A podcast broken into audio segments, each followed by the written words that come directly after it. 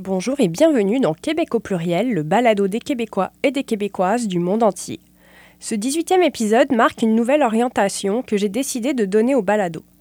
En plus des témoignages de Québécois et de Québécoises aux influences multiples, j'ai décidé de consacrer certains épisodes à des rencontres avec des experts et des expertes de thématiques qui touchent au sujet abordé par les témoignages.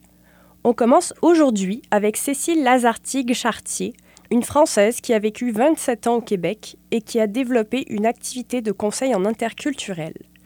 En mêlant son expérience d'immigration et son expertise professionnelle, elle donne des clés sur l'intégration à la société québécoise. Bonne écoute Je m'appelle Alexia Boyer et je suis d'origine française et québécoise.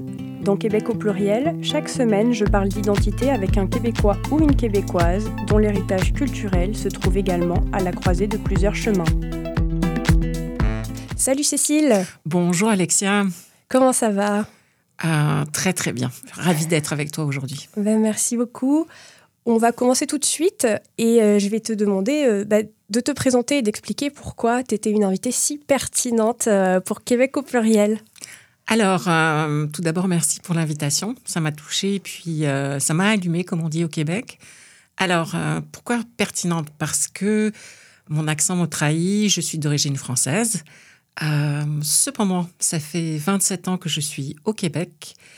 Et en plus, donc, toute la réalité d'immigration, d'interculturel, d'intégration, c'est quelque chose que je connais à la rencontre des cultures aussi. Et puis, euh, je suis consultante en interculturel. Donc, euh, c'était tout à fait approprié. C'est ça. Et c'est pour parler justement de ton expertise en interculturel que je t'ai invitée. Mais avant ça, j'aimerais savoir un peu c'est quoi ton histoire avec le Québec? Qu'est-ce qui t'a décidé à venir ici? Les étapes de ton installation? Comment ça s'est passé? Alors, euh, j'étais jeune maman avec un bébé de 9 mois. On était à Paris. En fait, ma fille est née à Paris. Et puis, euh, en fait, euh, je rembobine. Elle n'est pas née à Paris. Nous habitions à Paris, mais elle est née à Montpellier parce que euh, mon mari est de Nîmes, mais je suis de Montpellier. Et puis, la vie avec un nouveau-né à Paris, c'était pas tout à fait ma tasse de thé. Autant j'avais adoré travailler dans le milieu artistique et culturel, avec euh, une vie euh, complètement débridée, euh, des soirées, des expos, des événements fantastiques. Autant avec un nouveau-né, c'était plus du tout la vibe que j'avais envie de vivre. On est redescendu dans notre sud et plus de boulot. Donc on s'est dit avec un bébé, ben pourquoi pas tenter l'étranger. Mon mari et moi, on avait déjà vécu à l'étranger, pas ensemble. Moi, j'avais vécu en Italie et aux Pays-Bas et lui dans le Pacifique. Et puis on s'est dit pourquoi pas le Québec? Alors, euh, ça devait être pour un an. Après, on s'est dit, c'est trop bien, on va rester trois ans pour en profiter un max. Et puis, 27 ans après, euh, je suis encore ici, mais euh, pas pour très longtemps, mais ceci est une autre histoire. Et qu'est-ce qui t'a décidé, ou plutôt qu'est-ce qui vous a décidé en tant que famille à rester au Québec alors que finalement c'était un an, trois ans, et là 27 ans? Alors, je dirais euh, l'espace. L'espace physique, géographique, le territoire, mais aussi l'espace euh, dans la vie professionnelle, les possibles, euh, la légèreté de l'administration, la légèreté dans les relations, c'est plus direct, plus de possibles à développer. Est-ce que c'est l'Eldorado? Pas du tout. Est-ce qu'il y a un côté sombre du Québec? Bien sûr, comme dans tous les territoires. Euh, mais cette légèreté permet de, pouvoir être soi-même, en tout cas pour nous, euh, d'essayer des choses, de changer, de tester, euh, et une qualité de vie avec le plein air incroyable. Donc ça, c'est plutôt les aspects positifs, ceux qui vous ont fait rester. Mais j'imagine que tu as rencontré des défis. Selon toi, ça serait quoi les plus gros défis que tu as vécu en tant qu'immigrante au Québec? Alors, euh, même si j'étais très outillée au niveau interculturel, euh, la connexion à l'autre est tout un défi. Alors déjà, en tant qu'humain, même quand on vient du même, euh, du même territoire, avec une même culture, on sait que c'est le travail d'une vie de rencontrer l'autre et d'être capable d'échanger profondément. Avec des cultures différentes, c'est exigeant, c'est très exigeant. Euh, parfois, on a besoin de, de revenir à soi, euh, de retrouver notre équilibre intérieur, puisqu'on a moins d'ancrage extérieur. Et euh, le défi, je pense, c'est après la lune de miel, la fameuse lune de miel, quand on commence à, à réaliser tout ce qu'on a en commun, mais aussi tout ce qu'on n'a pas en commun. Euh, sur l'éducation des enfants, sur la façon de travailler, sur la façon d'envisager l'amitié aussi parfois. Euh, et puis, comme c'est très exigeant, c'est, on le dit peu, mais c'est fatigant. Fatigant physiquement parce qu'il faut toujours euh, remettre les choses en, perspective, se repositionner, penser à des détails qui seraient acquis ou innés avec les, les, personnes en face de nous. Euh, même les références culturelles des blagues, c'est, alors c'est drôle, c'est, ça nous ouvre à quelque chose de différent, mais en même temps, c'est, c'est fatigant, ouais. Oui, c'est vrai. Tu l'as déjà vécu, cette fatigue. Bah Moi, c'est particulier parce que comme ma mère est québécoise, je pense que j'arrivais quand même avec un bagage un peu plus conséquent que certaines personnes qui connaissent rien au Québec avant d'arriver. Mais effectivement, je me souviens que ma première année, quelque chose que je trouvais assez épuisant, euh, c'est de toujours réfléchir avant d'agir parce que je voulais fâcher personne, je voulais montrer que j'étais de bonne volonté et d'ailleurs, la première fois que je suis retournée en France, après de m'installer au Québec, ça faisait presque deux ans déjà que j'étais au Québec et je me suis fait la réflexion que c'était reposant parce que je n'avais pas à réfléchir. J'entrais dans un café, j'entrais dans un magasin, je savais exactement quoi dire, quoi demander. Et vraiment, je pense que c'est la chose qui m'a le plus plu dans ces vacances-là, c'est que je me suis dit qu'est-ce que c'est reposant de n'avoir pas à réfléchir? Mais là, ce qui est rigolo, c'est que ça s'est inversé, dans le sens où maintenant, quand je vais en France, je me rends compte que j'ai perdu des codes sociaux et qu'il faut que je réfléchisse à nouveau, là où au Québec, les choses se font bien plus naturellement. C'est ça, c'est un commun où le, premier, le premier niveau d'interaction est, est acquis. On n'a pas besoin d'expliquer, on se comprend. Mais ça, ce n'est pas propre au Québec. Alors, c'est plus flagrant pour des Français qui, ou des Belges qui arrivent au Québec parce qu'on a une langue commune qui est le français, bien que très différente, euh, surtout par rapport aux références auxquelles euh, on fait face. Mais quand on part à l'étranger, on n'a pas la même façon de rire, on n'a pas les mêmes codes, euh, les, les, codes qui sont souvent inconscients, implicites, dans la gestion du corps, dans le, même euh, le regard, la façon de se regarder. Je me souviens, il y avait euh, un Français qui m'avait dit la première fois qu'il est allé à la Réunion et qu'il était très gêné de la façon dont les gens le regardaient dans, le, dans les yeux, intensément, sans a priori, sans idée préconçue, mais il y avait un regard. Il dit, euh, en France, on n'est pas habitué à cette intensité de regard.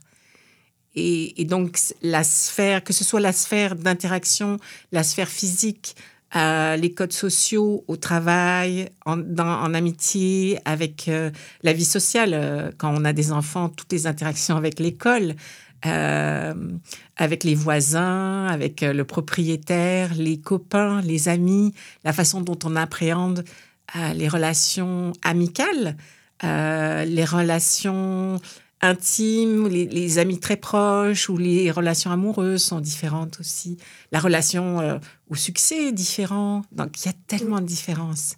Est-ce que tu as des anecdotes, toi, de choses que tu as vécues où tu t'es dit Ah oui, là, j'avais peut-être pas tout à fait compris comment ça fonctionnait?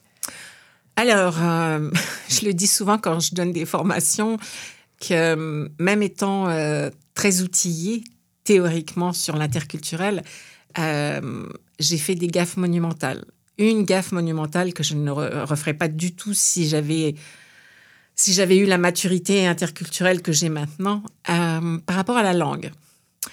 Euh, quand on est arrivé, ma fille euh, aînée était à l'école à l'école maternelle et avec mes codes à moi, mes références à moi, je voulais la mettre à l'école anglophone.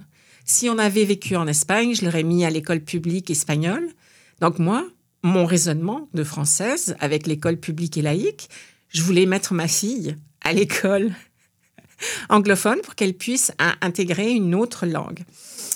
Et j'ai eu des discussions houleuses avec euh, des amis euh, québécois.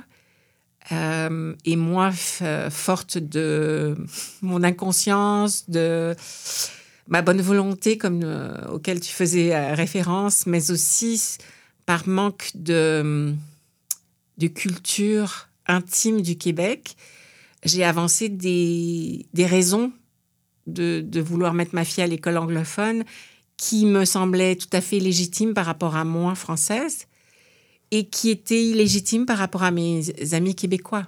Mm. Et des années après, j'ai compris pourquoi ils étaient si parfois si radicaux par rapport à la langue française, avec en manquant parfois de, de nuances mais j'ai aussi compris la profondeur de l'engagement par rapport à la francophonie. Et euh, comme dit mon ami Joseph Dunn, qui est euh, en Louisiane, cette francophonie, il faut se battre pour ça. Alors, euh, est-ce que le, français québécois est parfait? Non. Est-ce qu'il y a des anglicismes? Oui, pas les mêmes qu'en France, mais il y a des anglicismes. Mais cet engagement par rapport à la francophonie, j'avais pas du tout saisi l'ampleur.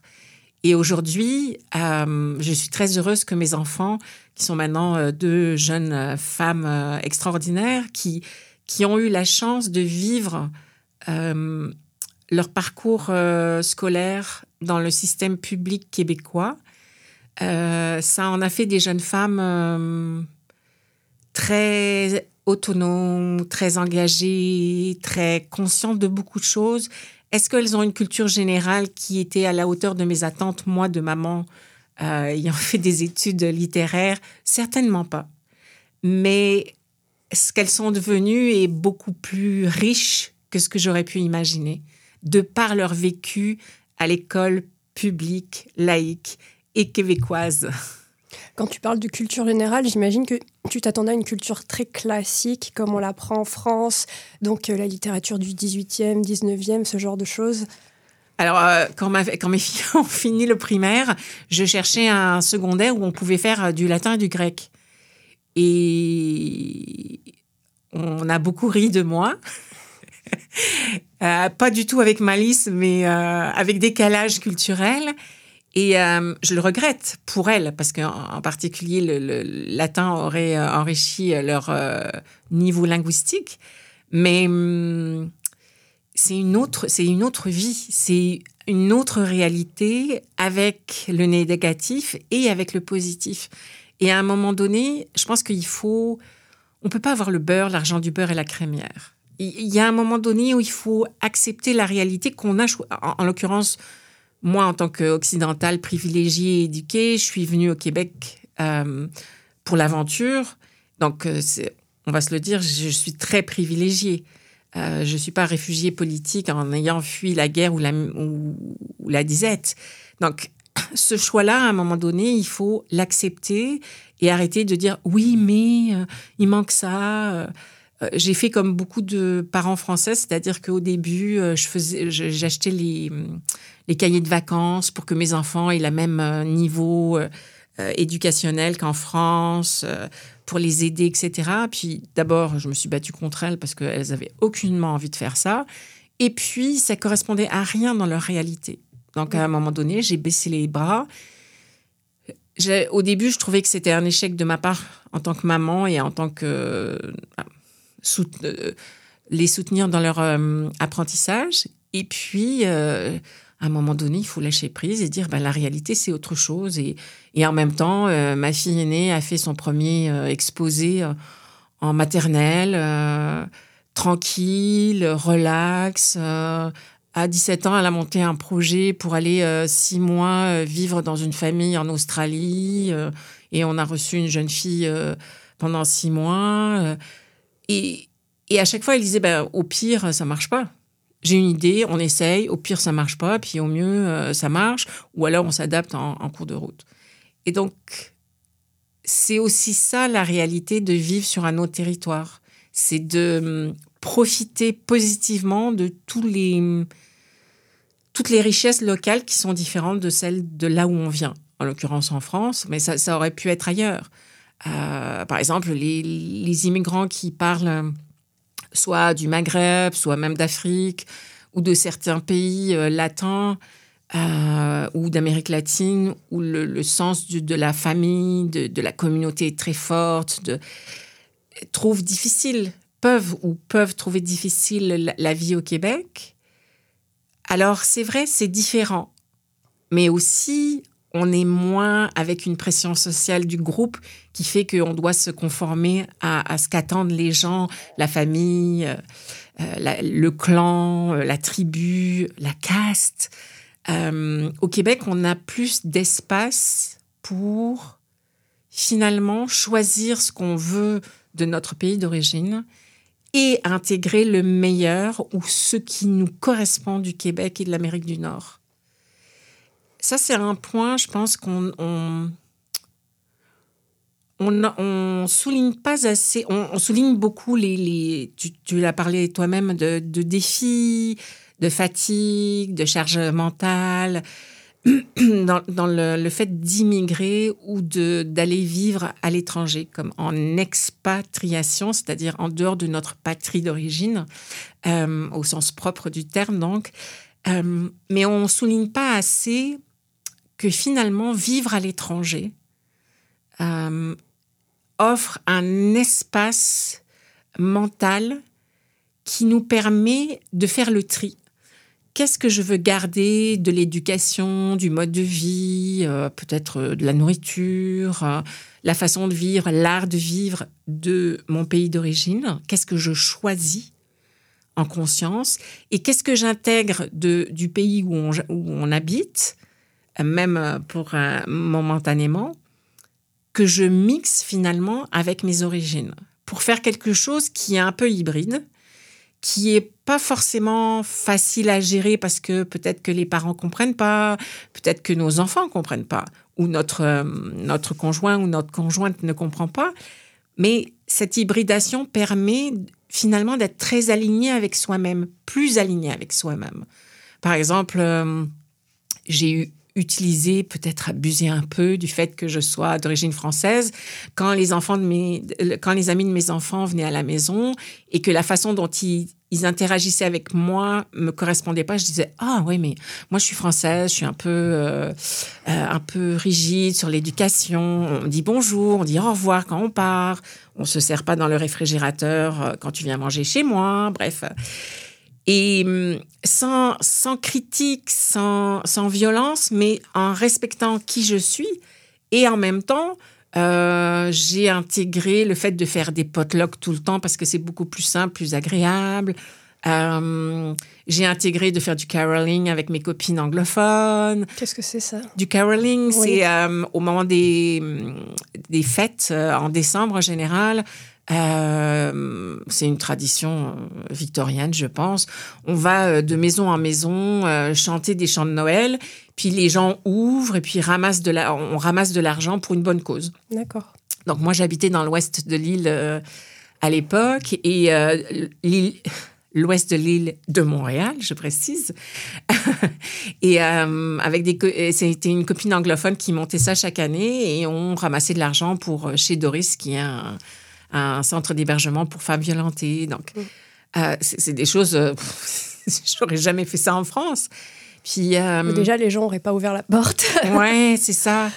Puis le fait que j'ai intégré tellement de choses du Québec, cette façon de, de peut-être aussi de tutoyer, d'essayer. Alors c'était vraisemblablement dans mon, ma façon d'être avant. Mais le fait d'avoir une idée, d'essayer, bon, bah, ça marche pas, tant pis, ça ne marche pas. Euh, c'était une idée. Euh, ah, ça marche, tant mieux. Ah, mais de contacter les gens aussi d'une façon très transparente. Moi, j'ai contacté des chefs d'entreprise. Moi, je suis personne dans la vie. Je veux dire, j'ai pas de. Je ne suis pas une vedette, j'ai pas quelque chose d'extraordinaire.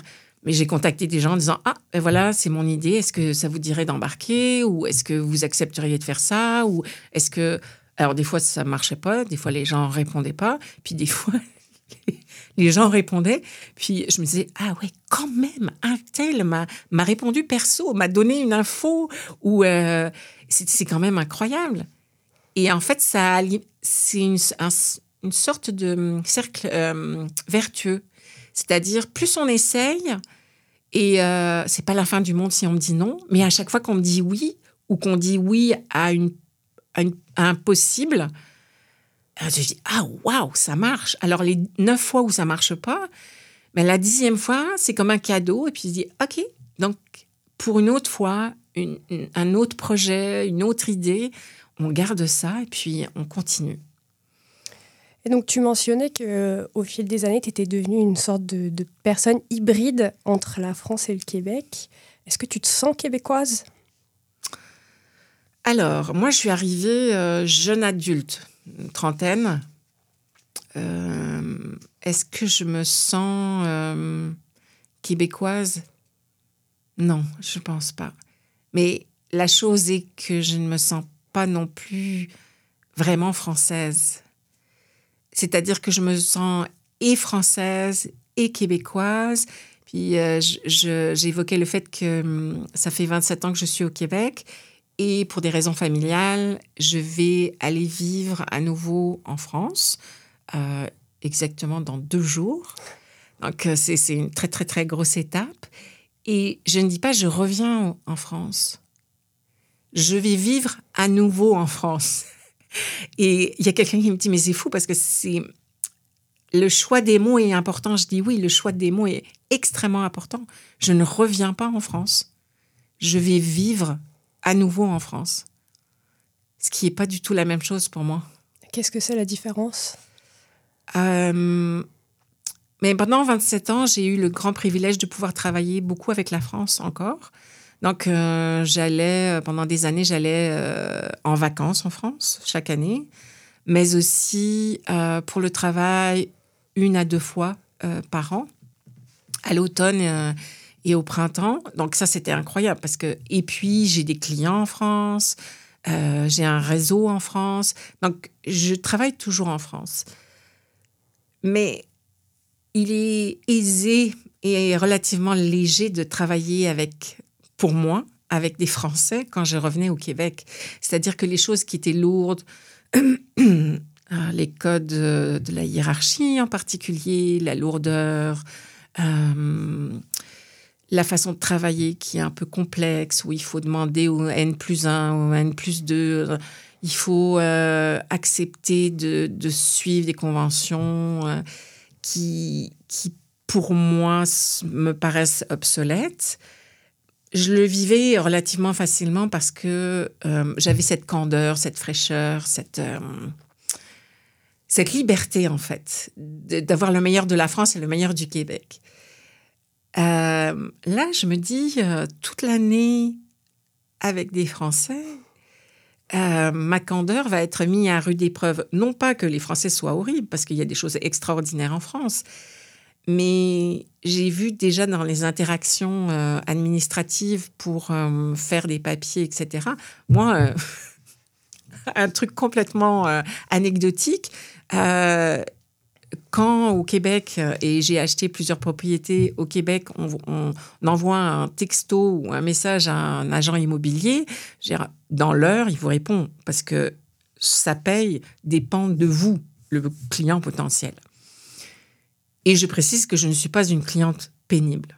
J'ai beaucoup d'empathie pour les gens, donc même si parfois je perds patience, je, suis vraiment diplomatique et j'essaye d'être charmante.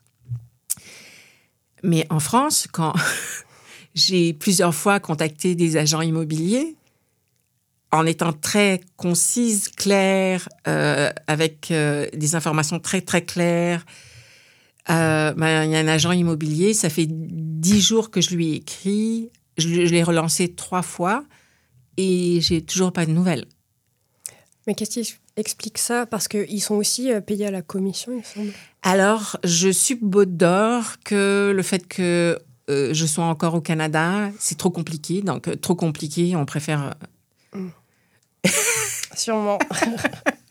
Mais c'est surprenant. Donc. Voilà. Et donc pour en revenir à ton activité de euh, conseillère en interculturel, est-ce que tu pourrais m'expliquer en fait euh, qu'est-ce que ça mange en hiver, euh, une conseillère en interculturel?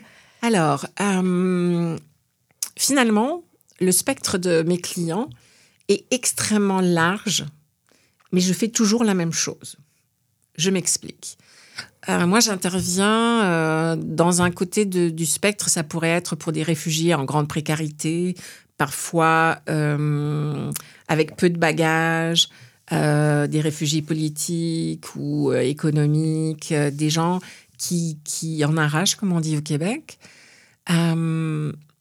Ça peut être euh, des étudiants euh, étrangers qui vont venir euh, étudier au Québec. Ça peut être des PME qui viennent chercher des clients ou des fournisseurs au Québec. Ça peut être des étudiants français qui viennent pour un ben, des, des, jeunes qui viennent pour un VIE, pour un stage, des petites familles qui tentent l'immigration au Québec ou des entreprises qui veulent s'installer. Euh, une filiale. Euh, alors ça, c'est vers le Québec. Après, il y a vers la France, donc Québec ou Canada anglo, qui euh, toutes ces toutes ces hum, personnes, étudiants, familles, employés ou entreprises qui veulent s'installer au Québec, ou en France, pardon, du Québec vers la France. Et puis, il y a aussi d'une façon plus globale, euh, l'aspect euh, formation, on va dire plus théorique et plus classique, management interculturel, euh, diversité. L'EDI, ce qu'on appelle l'EDI au Québec, c'est l'équité, diversité, inclusion. Donc, sur les diversités d'origine linguistique, l'équité, les handicaps, l'âge, bref, toute cette diversité qui de plus en plus prend euh, sa place et pour lequel on fait des formations parce que la bonne volonté ne suffit pas. Et donc concrètement, à quoi ça ressemble euh, les interventions que tu fais auprès de ces gens-là? Alors ça peut être, euh, c'est assez classique, ça peut être une conférence. Euh, qu'est-ce que c'est la diversité ou pour une entreprise au Québec ou ailleurs dans le monde qui veut euh, intégrer la diversité ou les diversités? Moi, j'aime euh, aborder ça comme ça. comment on fait? Qu'est-ce que c'est Qu'est-ce que c'est la réalité de la diversité? Comment on, structure des RH au CIO en passant par le plancher hein? comment, comment on fait ça? Donc, ça peut être une conférence, euh, je donne des conférences dans des écoles euh, d'ingénieurs, euh, des universités où, j'aborde les, Premières Nations, qu'est-ce que c'est, les autochtones, les handicapés, des choses qui finalement devraient dans l'absolu être intégrées par, par notre humanité, mais qu'on n'arrive pas très bien à gérer, ni même à comprendre. Donc, c'est des outils pragmatiques. En fait, mon travail, c'est un équilibre très savant et très délicat, mais puissant, entre d'un côté le pragmatisme et l'autre l'humanisme. C'est-à-dire que je ne fais pas que pelleter les nuages en disant il faut qu'on s'aime tous. Et je ne fais pas que du management culturel en disant euh, comment presser le citron euh, de tel ou tel euh, régions du monde pour euh, avoir des employés qui sont plus performants.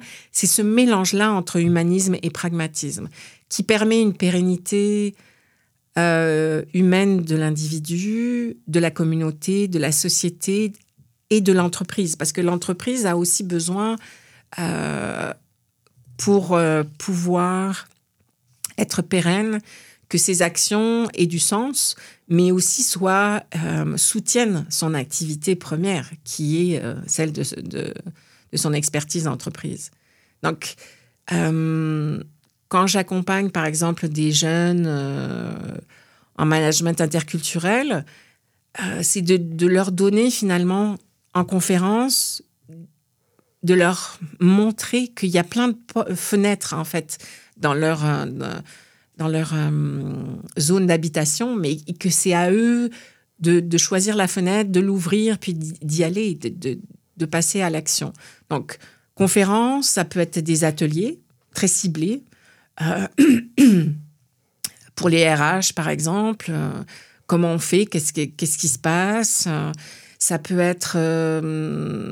donc les ateliers sont très hum, interactifs euh, pour intégrer beaucoup mieux la théorie, pour prendre conscience, pour faire un- être capable de, de faire une euh, boîte à outils qui permettent aux gens de repartir avec quelque chose qu'ils ont intégré à l'intérieur, vraiment.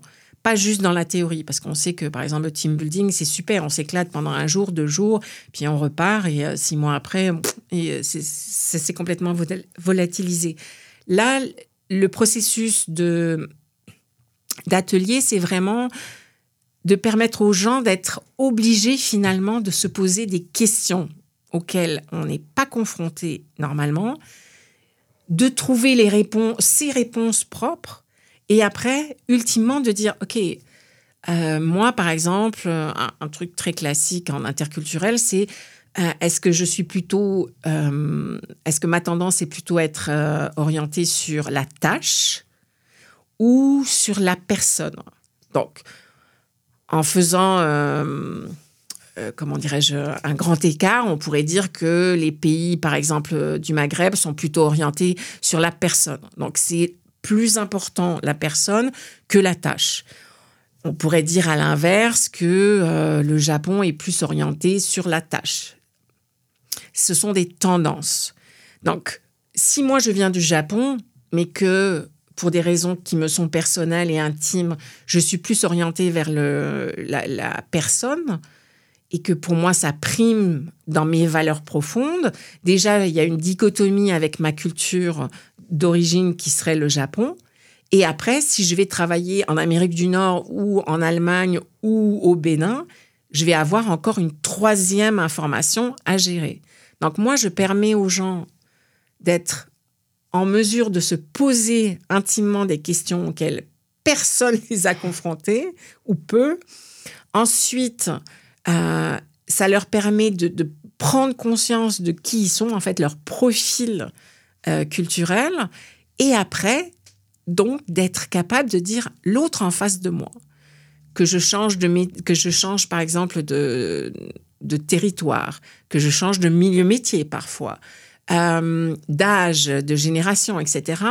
L'autre en face a aussi ses tendances perso, ses tendances d'origine et comment, ultimement, on arrive à un troisième espace qui est l'interculturel, c'est-à-dire la rencontre, le métissage de la culture de l'autre et de la mienne pour qu'on fasse quelque chose ensemble qui ait du sens, qui soit respectueux de l'autre et de moi-même, et aussi qu'on soit capable de produire, de vivre quelque chose, de construire, de collaborer, de travailler ensemble à quelque chose qui ait du sens pour mon entreprise, si c'est une entreprise, pour ma société, pour mon école, pour ma communauté et ultimement ben, pour le monde, quoi, en tant qu'humain.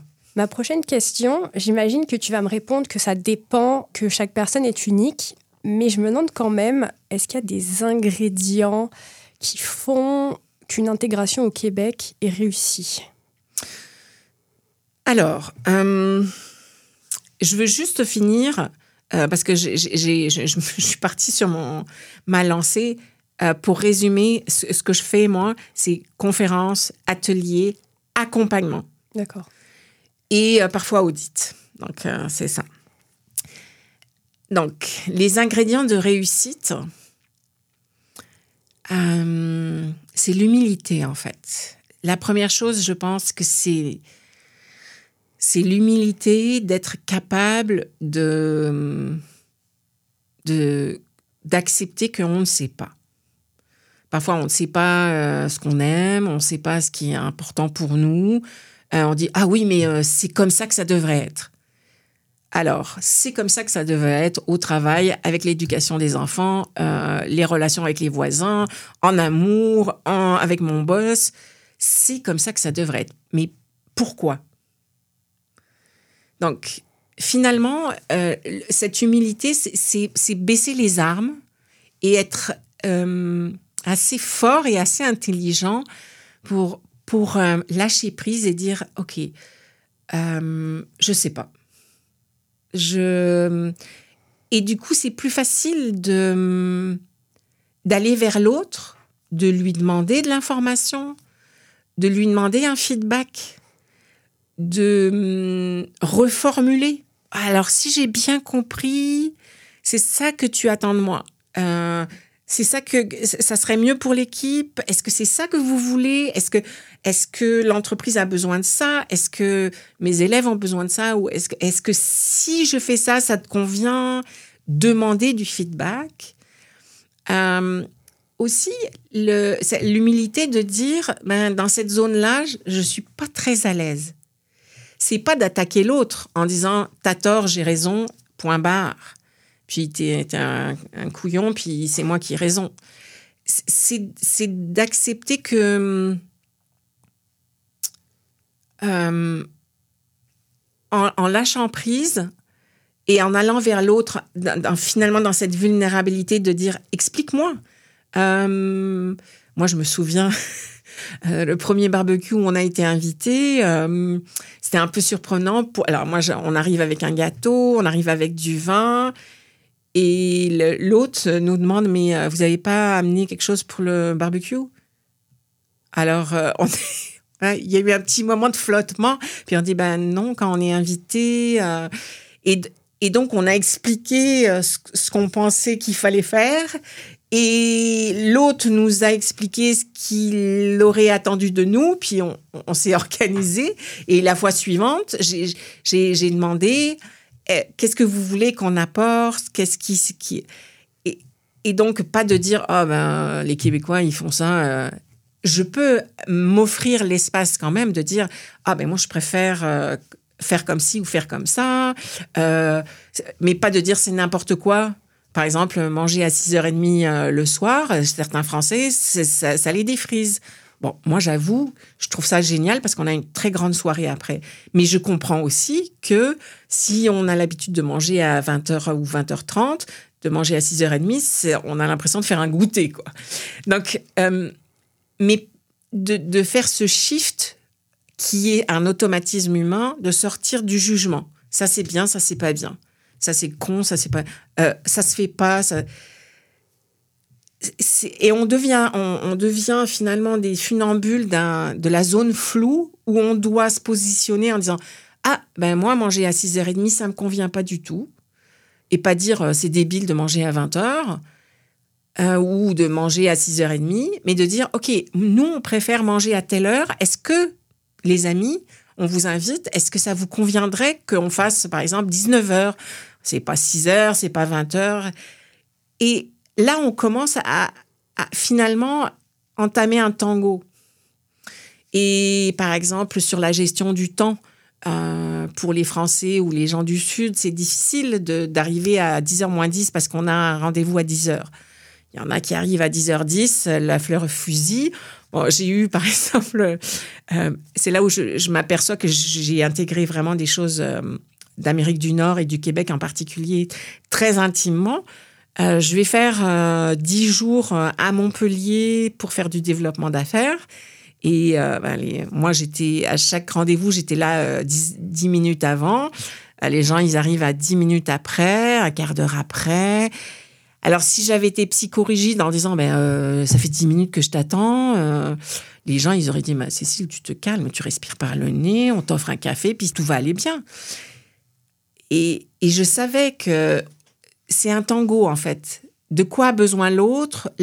Quels, sont mes besoins? Quelles sont mes limites? Quelles sont les limites de l'autre? Et comment on peut trouver un, entre-deux? Par exemple, au Québec, euh, les gens qui sont un peu psychorigides sur le, les horaires, je leur dis, mais si vous avez une équipe avec beaucoup de personnes pour qui le contact est la, la base sur laquelle on commence à travailler, dites, on commence à travailler à 10 heures, la réunion va commencer pile poil à 10 heures, c'est important parce qu'on a beaucoup de choses à faire. Et proposer ceux qui ont envie de se parler avant, parce que l'équipe, par exemple, est disséminée euh, aux quatre coins du Québec, vous leur proposez un quart d'heure avant de servir le café. Et donc, vous avez un quart d'heure pour papoter, vous donner les dernières nouvelles, et on commence à 10 heures. Donc, en fait, c'est une façon de réinventer le monde, ça demande beaucoup de, de tact, de conscience aussi, d'organisation et de dire, OK, on commence la réunion à 10 heures, 10 heures pile poil. Et pour ceux qui ont envie de, de rentrer en relation avant parce que c'est important pour eux, vous avez euh, un quart d'heure ou dix minutes avant. Donc, ça permet d'être psychorigide en disant, hop, 10 heures, on commence la réunion. Et en même temps, on aura euh, offert un sas de connexion pour ceux pour qui c'est important avant. D'accord. Et donc, avec toutes les connaissances et toute cette expertise que tu as développée sur les relations interculturelles et, sur euh, le Québec, si tu devais donner un conseil à la Cécile d'il y a 27 ans, qui débarque avec son, son conjoint, son bébé, qu'est-ce que ça serait? Euh, J'aime beaucoup cette question parce qu'en fait, euh, c'est... Alors, c'est très intime en fait, parce que c'est comment on a vécu quelque chose, surtout il y a 27 ans, euh, de garder la candeur que j'ai gardée pour le Québec. Ça, c'est quelque chose à, à privilégier, cette, cette énergie de ce goût des autres, en fait. Euh, un conseil pour quelque chose que je, je, je ferais différemment, euh, de pas claironner que je voulais mettre ma fille à l'école anglophone. Ça, c'est toujours quelque chose que je garde un peu sur le cœur en disant finalement c'était de bonne foi, mais j'ai manqué de conscience là beaucoup. Euh, j'ai mis un peu trop de temps à, à couper avec le cordon ombilical français local. Alors à l'époque, il n'y avait pas encore euh, tous les réseaux sociaux. Donc en arrivant au Québec avec un, bébé, euh, je me trouvais un peu isolée, même si j'ai eu le, le, le, le, grand privilège d'être euh, accueillie par des, des amis. Mais pendant les premiers mois, on est resté un peu entre franco-français. Et c'était super parce que ça donnait euh, de l'info sur, euh, euh, sur un garagiste, sur un chalet pas cher, sur des infos techniques que maintenant on trouverait beaucoup plus facilement sur les réseaux en faisant des recherches. Mais je, je dirais qu'au bout d'un an, j'ai réalisé que j'avais envie de, de, me plonger dans le Québec. Et je, je pense que c'était pas une année perdue parce que les conditions étaient différentes de maintenant, mais j'aurais pu plonger plus vite dans, dans le Québec. Et puis, euh, euh, c'est tout. Parce qu'en fait, surtout aujourd'hui, je pense qu'il y a cette, cette possibilité de, de connecter. C'est très exigeant. Ah oui, peut-être le, le, bénévolat, plus vite. Mais quoique je, je dis ça, mais j'ai trouvé mon premier poste de direction grâce au bénévolat. Donc, euh, ah ouais, ça c'est un truc que je je pense pas que ça se ferait encore aujourd'hui, mais euh, je cherche un poste de direction euh, des communications. Je connaissais personne ou très très peu. Et euh, donc, je me suis dit, ah, bah, le bénévolat est ouvert. Donc, euh, j'ai postulé pour faire euh, ouvreuse dans un théâtre, parce que c'était le soir, puis que ma fille était petite. Et donc, j'y vais. Et c'est le directeur général qui me reçoit. Alors là, j'étais un. Je me disais, mais c'est complètement. J'avais envoyé mon CV. Mais moi, je cherchais, euh, je voulais juste euh, faire ouvreuse pour avoir des billets gratuits, pour aller voir des spectacles euh, québécois, puis rencontrer des gens du Québec. Puis j'étais en recherche de travail.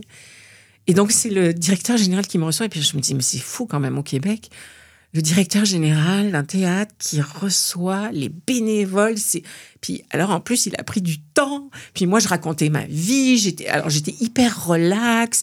Je racontais tout ce que j'avais fait en France, que j'étais trop contente de faire euh, ouvreuse dans le théâtre pour découvrir et tout.